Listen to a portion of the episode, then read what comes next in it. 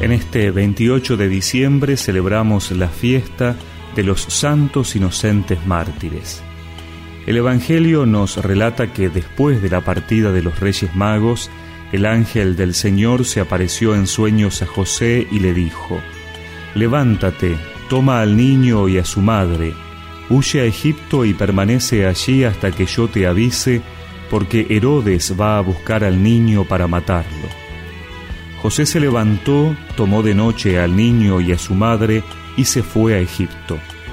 Allí permaneció hasta la muerte de Herodes para que se cumpliera lo que el Señor había anunciado por medio del profeta.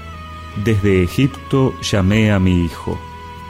Al verse engañado por los magos, Herodes se enfureció y mandó matar en Belén y sus alrededores a todos los niños menores de dos años, de acuerdo con la fecha que los magos le habían indicado. Así se cumplió lo que había sido anunciado por el profeta Jeremías. En Ramá se oyó una voz, hubo lágrimas y gemidos. Es Raquel que llora a sus hijos y no quieren que la consuelen porque ya no existen.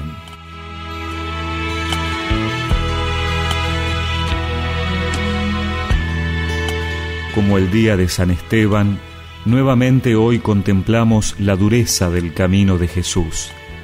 La fuerza del mal que hay en el mundo envuelve a Jesús desde el comienzo de su vida y acabará clavándolo en la cruz.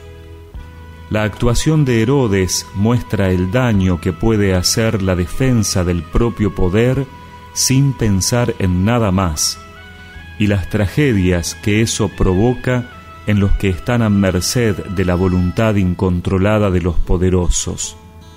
Un grito se oye en Ramá, llanto y lamentos grandes. Pero lo que más destaca en la fiesta de hoy es la fuerza del Dios que es más fuerte que todo el mal que los hombres podemos hacer. Los inocentes, sin saberlo, han compartido la muerte de Jesucristo y ahora comparten por siempre su gloria. En Dios todo es gracia y al final del camino humano está su vida. Pidámosle al Señor que nos ayude a confiar siempre en el triunfo del poder del Salvador, más allá de las vicisitudes y dificultades de la vida.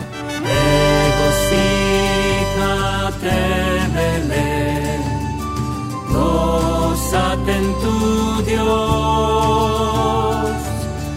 ha nacido el Salvador, nuestro